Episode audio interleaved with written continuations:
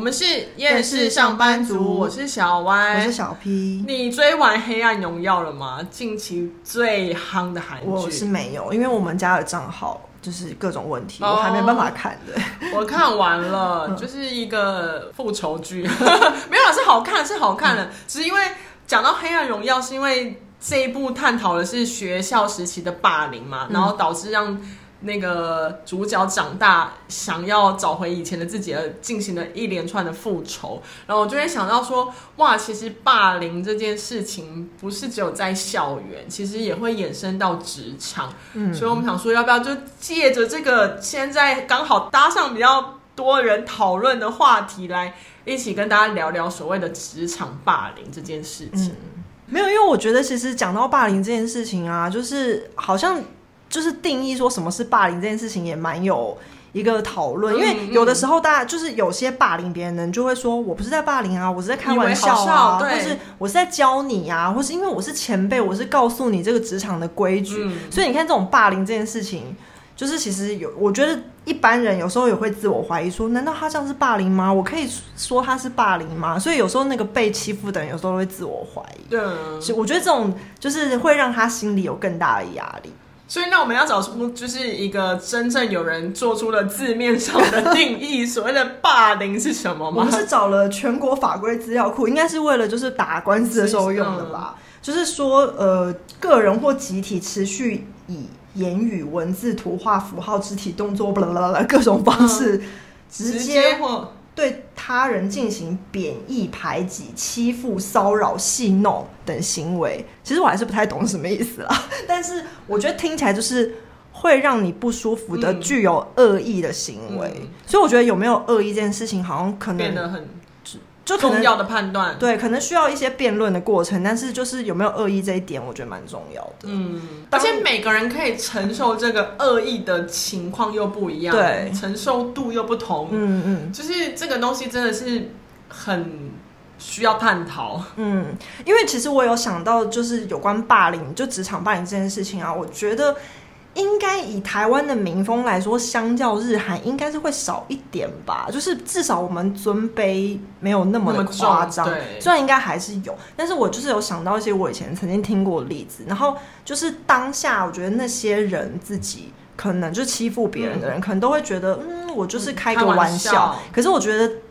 当事人跟我讲的时候，我都有觉得他们感觉到深深的被欺负，就是他们是感觉很明显的不舒服。嗯，因为我觉得羞辱是一个点，就是以前那个年代，不是很多主管都会觉得、嗯、哦，因为我是主管，我就可以对你说些什么很随意的话。然后我就有朋友啊，就是有被老板说你猪啊，跟笨跟猪一样。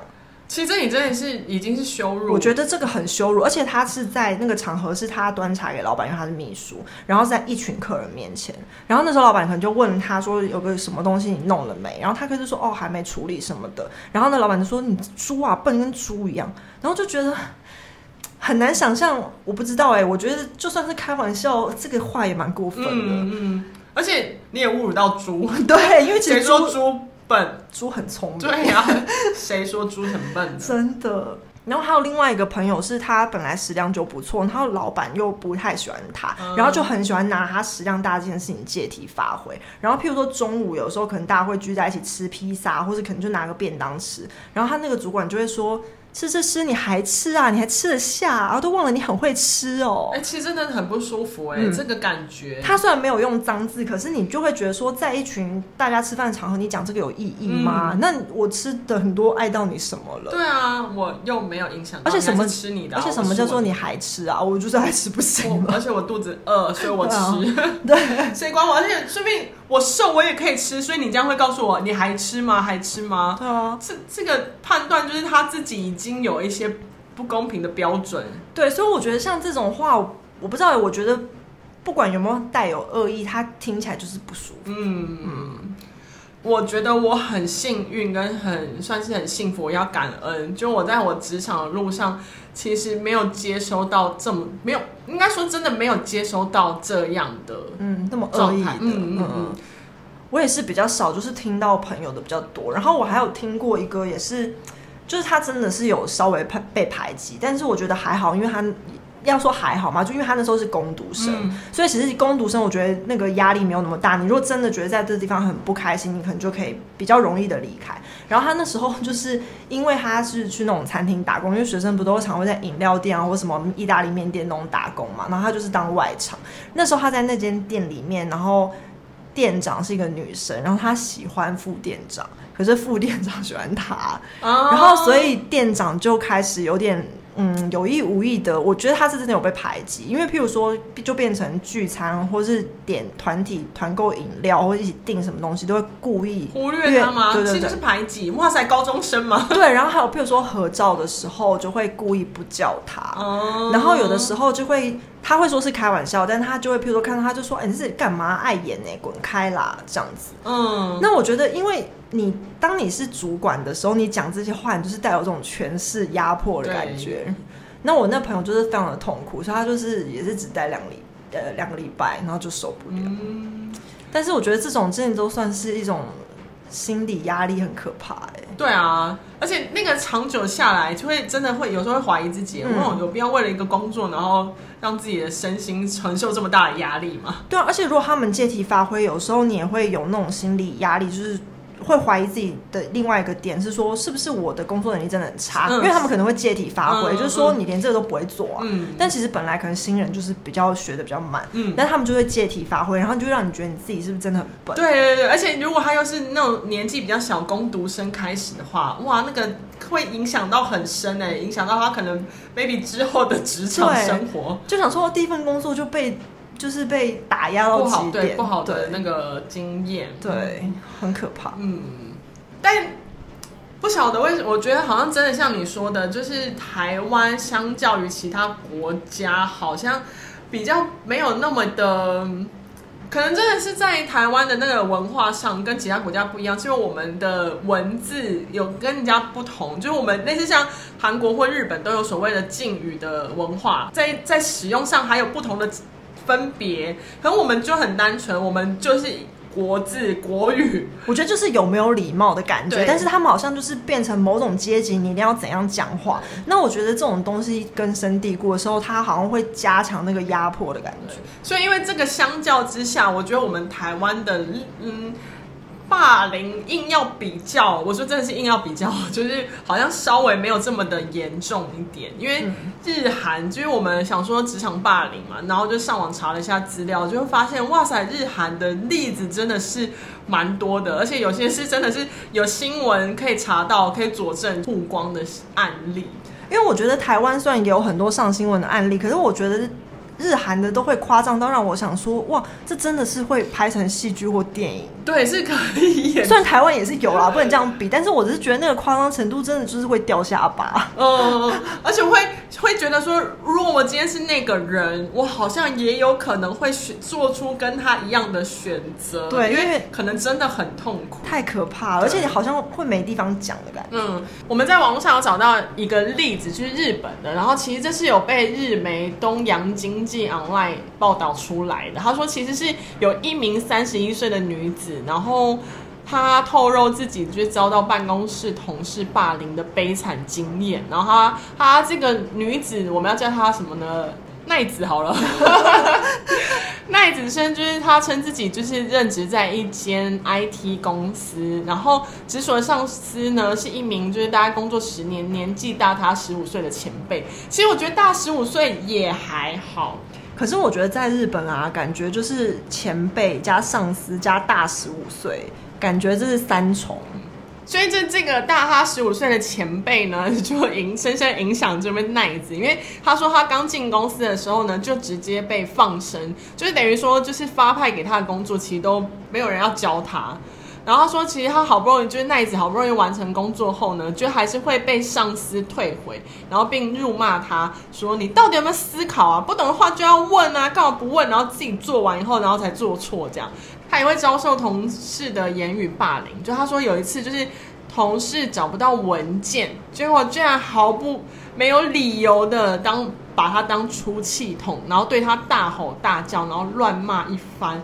然后直到最后才发现那位同事只是开错资料夹，太神经病了！天哪，这个真的会疯掉。我觉得他好像是把他当出气筒的感觉。对啊，所以这个奈子就真的蛮可怜。他说，因为还有同事会骂他说：“你把办公室的空气弄得很浑浊，是人身攻击。”完全是。而且而且为什么就是从那个主管开始之后，好像大家都跟着一起攻击？我觉得就是一个这样，就是如果今天我的主管讨厌他，嗯、我们就只能一起讨厌他，为了在这个办公室生存。哦，对，而且你如果随随便便帮他出头，搞不好下一个下一个就换他，或他们两个一起被霸凌。其实这你不觉得就在学校有点像吗？对，也是这样。就你有一个霸凌一个同学，然后那个同学就不敢有人帮他出气，因为他就会成为下一个目标。对，所以真的都一样哎、欸。对。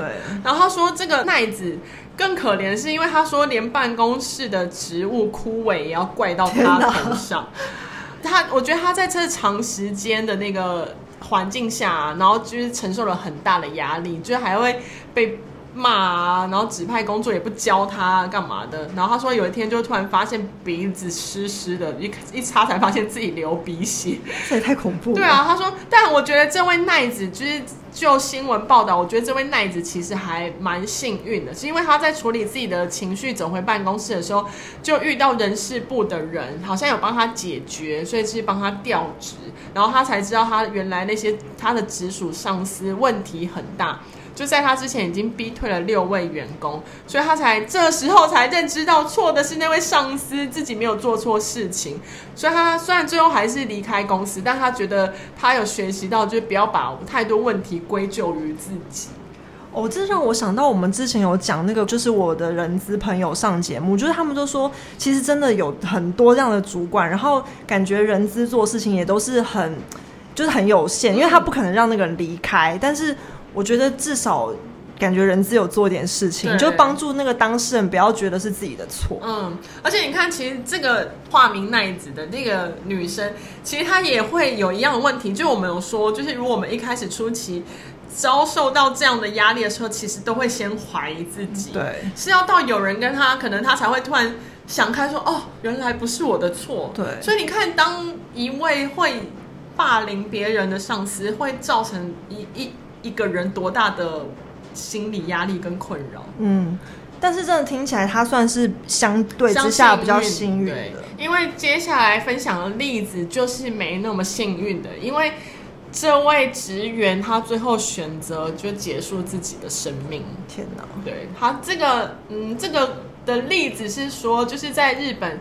青森县八户市里，他是是在任职就是住宅建设公司，然后这位男子在就是四十多岁，然后他其实是接收到了课长的羞辱之后，然后导致他忧郁症发作而寻短。他的那个羞辱方式，其实我觉得蛮真的是会让人很羞辱。对，因为他说他就是在他们公司的新年会，然后被他的一位课长。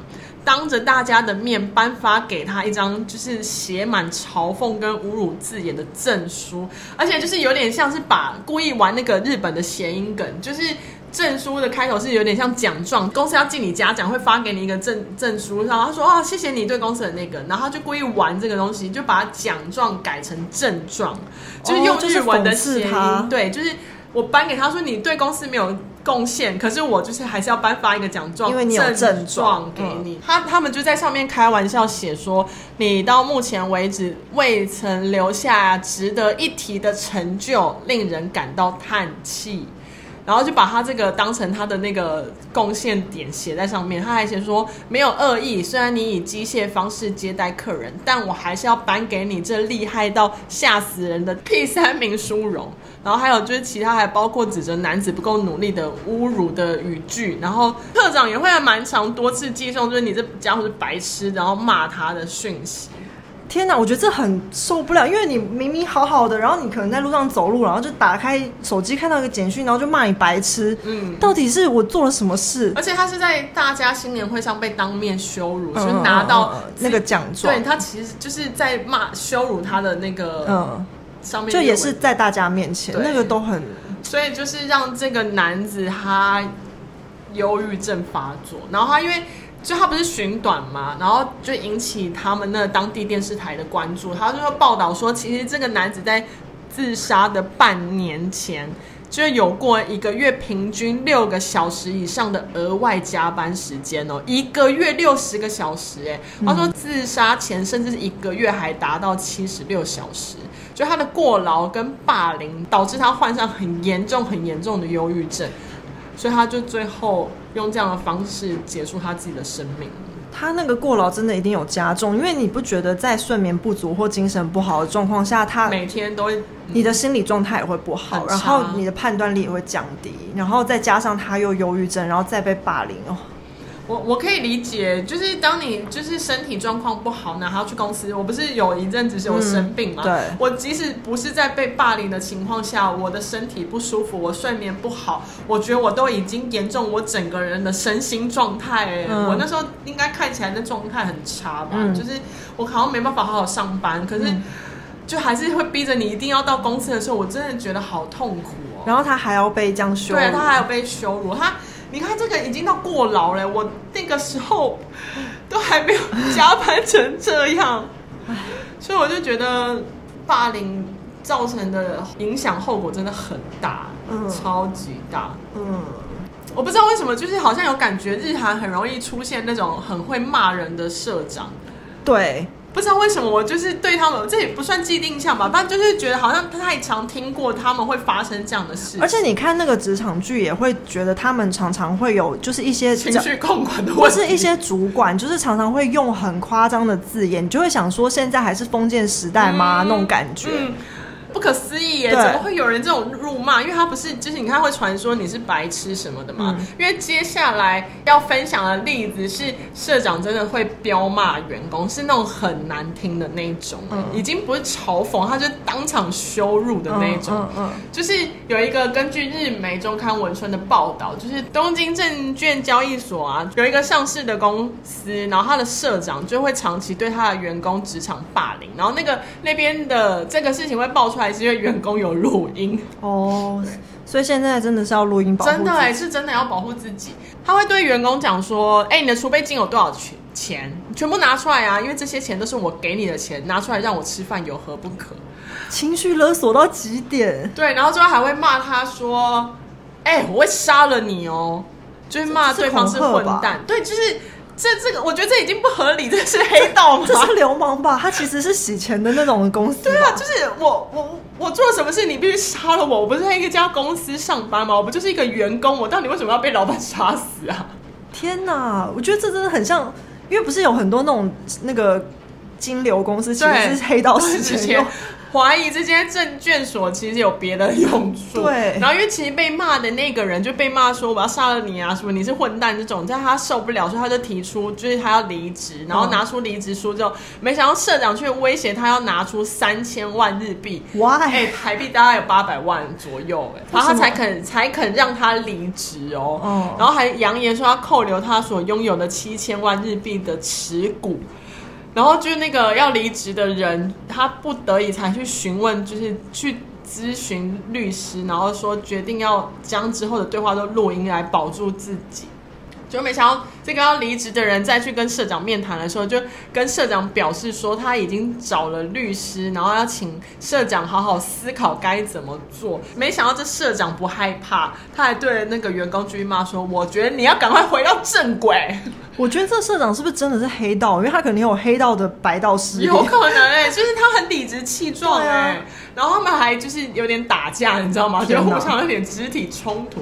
就后面要要离职的人就冷静下来，就就是跟他道歉说：“好，我好像太冲动。”结果没想到社长没有要理他，社长继续彪骂他四个小时，太夸张。他就讲的话就是录音有录出来嘛？他说：“包括说我要把把像你这样的混蛋送去地狱。”他说。我的脑袋很怪哦，我总是会在危险的状态下，哪天没耐心就把你推去撞电车。他说你跌入谷底，你的家人也一定会一起遭殃。这太可怕了吧？连家人都威胁？对啊，这个真的是可以告上法庭哎，拿这些证据去告法庭。那这个人应该被关了吧？这个社长？因为这个新闻我们是没有找到后续，因为我真的时候还蛮想知道这个社长会怎么样，但都已经被爆出来，他应该有遭。受到一些惩处吧，oh. 但你看，他都敢讲这些话，他会不会有办法就是脱罪，然后跟嗯用你知道。法律是帮忙有钱人的，我我不知道。老实说，我觉得很有可能，因为后来你也没有找到后续嘛。然后，因为我就是我自己印象很深刻的有两个韩国霸凌的例子，然后刚好是跟财阀有关。然后因为跟财阀有关，所以他们就是很有钱，所以他们其实后来我觉得不不能算是。有定罪，就是虽然好像看似有受到惩罚，但不是真的有定罪。然后其中一个就是非常有名的是那个大韩航空的一家，哦，我知道，我知道，因为因为这个真的太有名了，而且因为他们又是因为大韩航空就真的是大家都知道的一个企业，我做过，我做过，对啊，所以就是他们出了丑闻，就是一定会很有名。然后就是他们最有名的应该是他们的其中一个女儿赵贤儿，然后她就是搭乘自家的航空的时候，她跟空姐要了水。然后水拿给她的时候，就顺便给她一包坚果。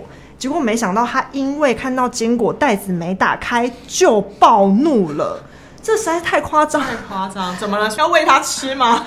而且我就是记得，就是他们为了袋子有没有打开这件事情，还有过一番争论。嗯，就是他们还有拿出就是机上手册，然后其实证明说是不需要打开。对，因为有些人不要，有些人要。那基于卫生考量，其实其实可以不用打开，打开这是写在官方手册上。然后他却大闹一番，而且好像还有闹类似说。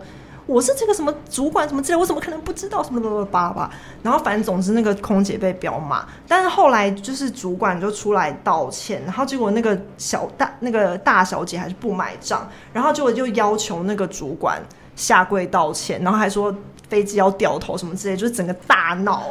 哎，我我知道他把他闹到是要要把飞机开回去，然后停下来叫那个主管下飞机耶。对，然后因为我记得闹很大，就是因为好像我记得他上飞机的地点不是在韩国，嗯、是在国外，所以国外机场的人就会觉得很荒谬，到底发生什么事？回来 对，然后就是因为这样，然后最后这件事情才闹很大，嗯、然后大家才会知道。然后我记得他后来就是有一直被逼，然后他后来好像还有跟这个人在交，就是跟这个大小姐在交手过一次。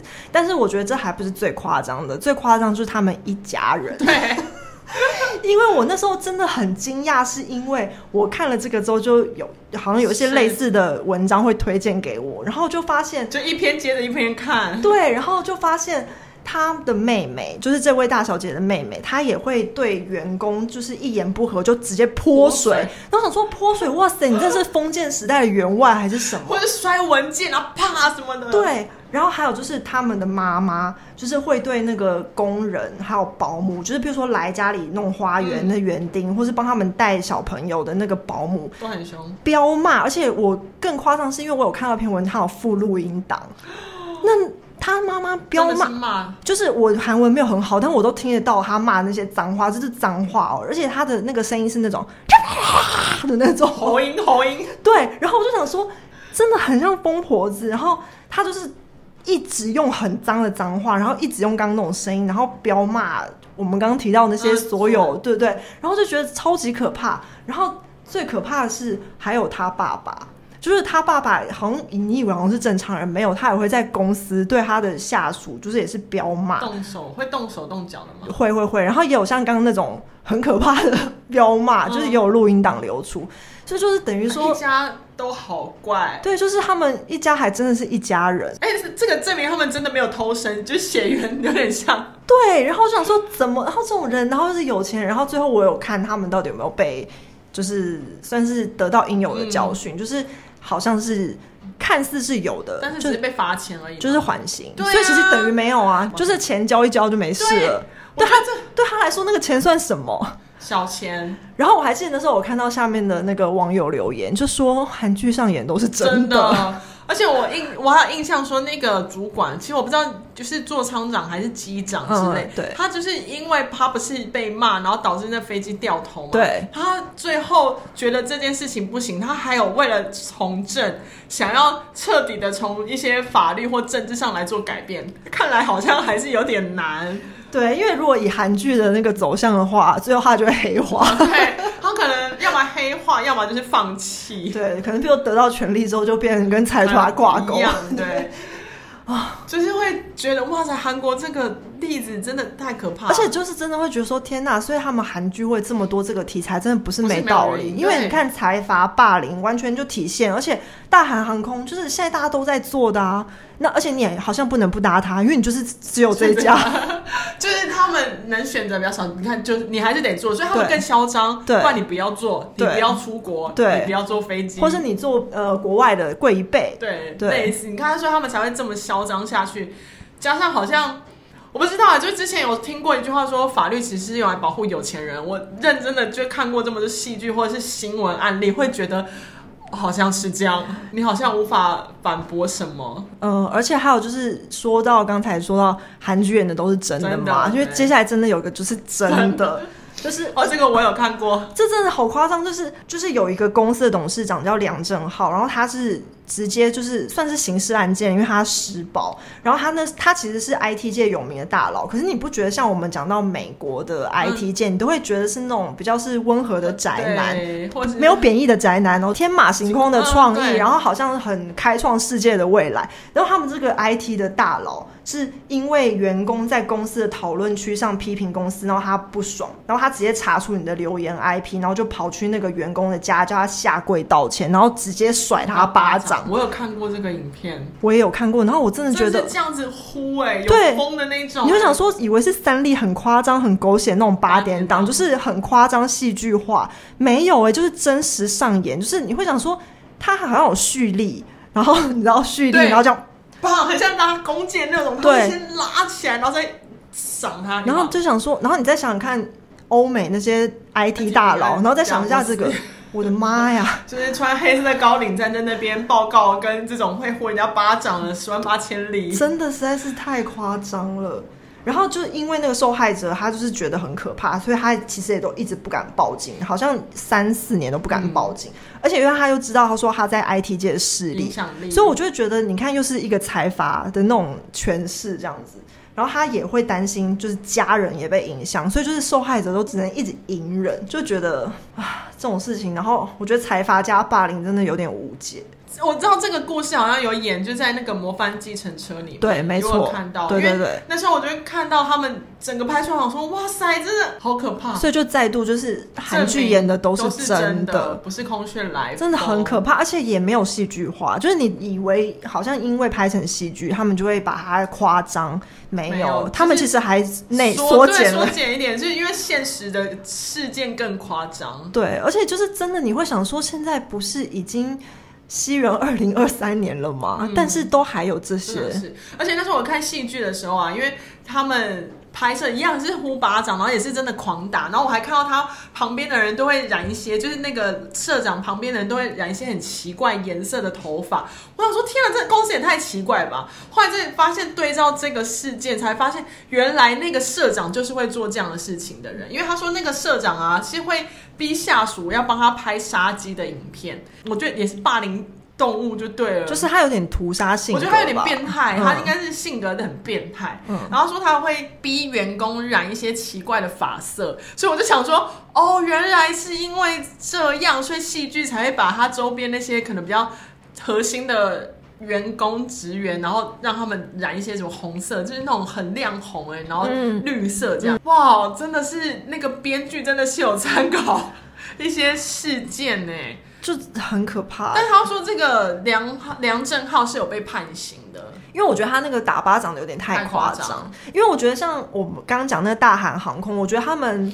算有动手，但是我觉得言语辱骂成分是比较多一点。然后还有就是无理取闹，但是因为他那个影片，我真的觉得很夸张。他这他这有刑事刑事对对对对，因为毕竟打到可能那他会那么用力，可 maybe 那个人有脑震荡。不过我相信他的刑事大概也是很容易就被他糊弄过去，应该也是缴个钱，然后可以不用关那么多年。对啊，而且因为我觉得像他这种还有一点。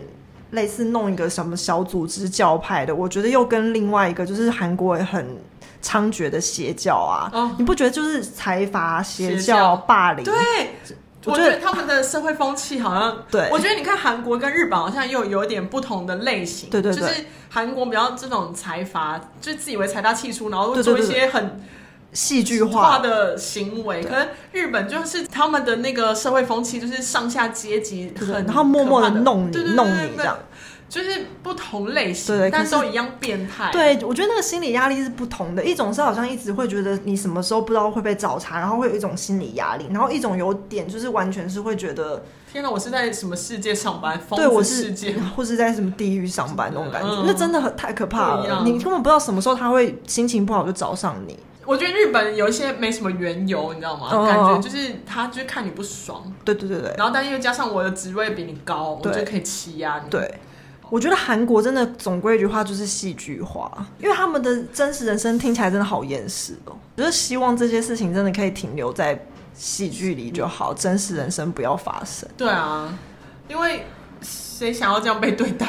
对啊，而且感觉在他们那样的状态下，如果你陷进去是有点难求助的，有点无解。嗯，今天这一集有点沉重。沉重但因为其实都不想要发生这样的事情啊，也希望就是我们之后就是查不到这么多的例子。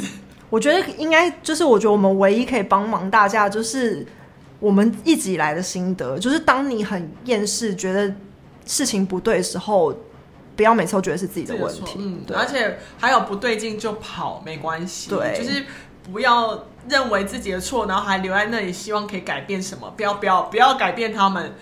离开没关系。我突然想到一个日剧的的剧名，就是虽然台湾被改成《月薪娇妻》，嗯，但是日剧的原名是《逃避虽然可耻，但很有用》。嗯。但是我觉得其实也不可耻啊，不可耻，不可耻又很有用。而且他那样做，你看是不是造成大家的反思说？说哦，其实这样也可以啊，为什么不行？对，所以我觉得今天是，呃，你。也不能说不厌世，还蛮厌世。其实我觉得例子很厌世啊，只是因为例子很厌世，所以不想要结论也导导向很厌世，就好像这世界没有了希望一样。因为人生还是要给自己一点点，就是明亮一点的未来，有那一道光。总之就是不要觉得是自己的问题，对，就是他们的问题。而且其实我觉得现在有很多管道可以申诉，就是不要让自己在这边就受到这么大的委屈。需要告发劳工局就去，对，像我就是超级爱申诉 的人，申诉就去申诉这样。而且我相信台湾的风气可以帮助大家。有，我觉得台湾的风气有比较好一点，就是大家会尽量不要让自己受到这么大的委屈。是对，希望大家都不会遇到这样的问题，然后该为自己发声就勇敢的发声。希望我们都不是那个受害者，也不是加害者，我们就自己平淡的过完自己的一生。好像 OK OK，这我 OK，就是我没有要干嘛，我就平淡过完我一生。对，上上班领领薪水是幸福的，的幸福的，就是。如果有不错的同事，有不错的主管，Oh my God，谢天谢地，老天保佑，我会带着感恩的心去上班。但因为现在偏偏没有遇到这样子，所以才会这么厌世。但还是希望，就是霸凌事件不要这么多，不要层出不穷。今天结论应该就是我我我们可以厌世，可以当个厌世的上班族，但不要霸凌。对，对，我是小歪，我是小 P，我们下次见，拜拜。拜拜。